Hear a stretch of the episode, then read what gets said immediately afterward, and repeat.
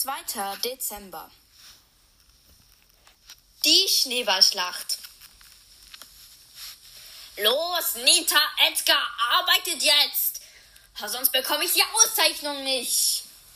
Ah, das wird Mr. P gar nicht gefallen. Hier habt ihr eine Leiter. Au, hätte mich fast getroffen, sagte Edgar. Das ist mir doch egal, es juckt mich nicht. Jetzt wieder rein. Hier ist ja viel zu kalt. Hier habt ihr noch die Lichterketten, die könnt ihr auf, aufhängen. Und hier habt ihr noch Schmuck, Dekorationen, die könnt ihr auch aufstellen. Und Frank, wie sieht's aus? Äh, ja, alles gut. Sie arbeiten jetzt. Das hört sich aber gar nicht danach an. Doch, doch. Ähm, guck nur. Also, ich muss jetzt rein und helfen beim Weihnachtsbaum schmücken. So, Nita. Komm, lass uns jetzt endlich die Lichterketten aufhängen. Sogar an seinem Geburtstag muss man arbeiten. Was ist das denn hier? Oh, wieso? Ich möchte einen Schneeengel machen. Ja, komm, Bruce.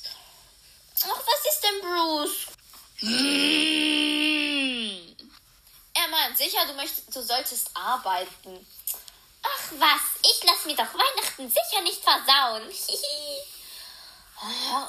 oh, aua, jetzt bin ich auch noch umgefallen. Diese scheiß Leiter. Oh.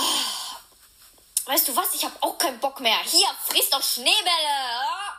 Edgar warf einen riesen Schneeball in Richtung Nitas Kopf. Doch Bruce stand im Weg. Der Schneeball klatschte voll gegen Bruce Bauch und Bruce wurde wütend. Mm.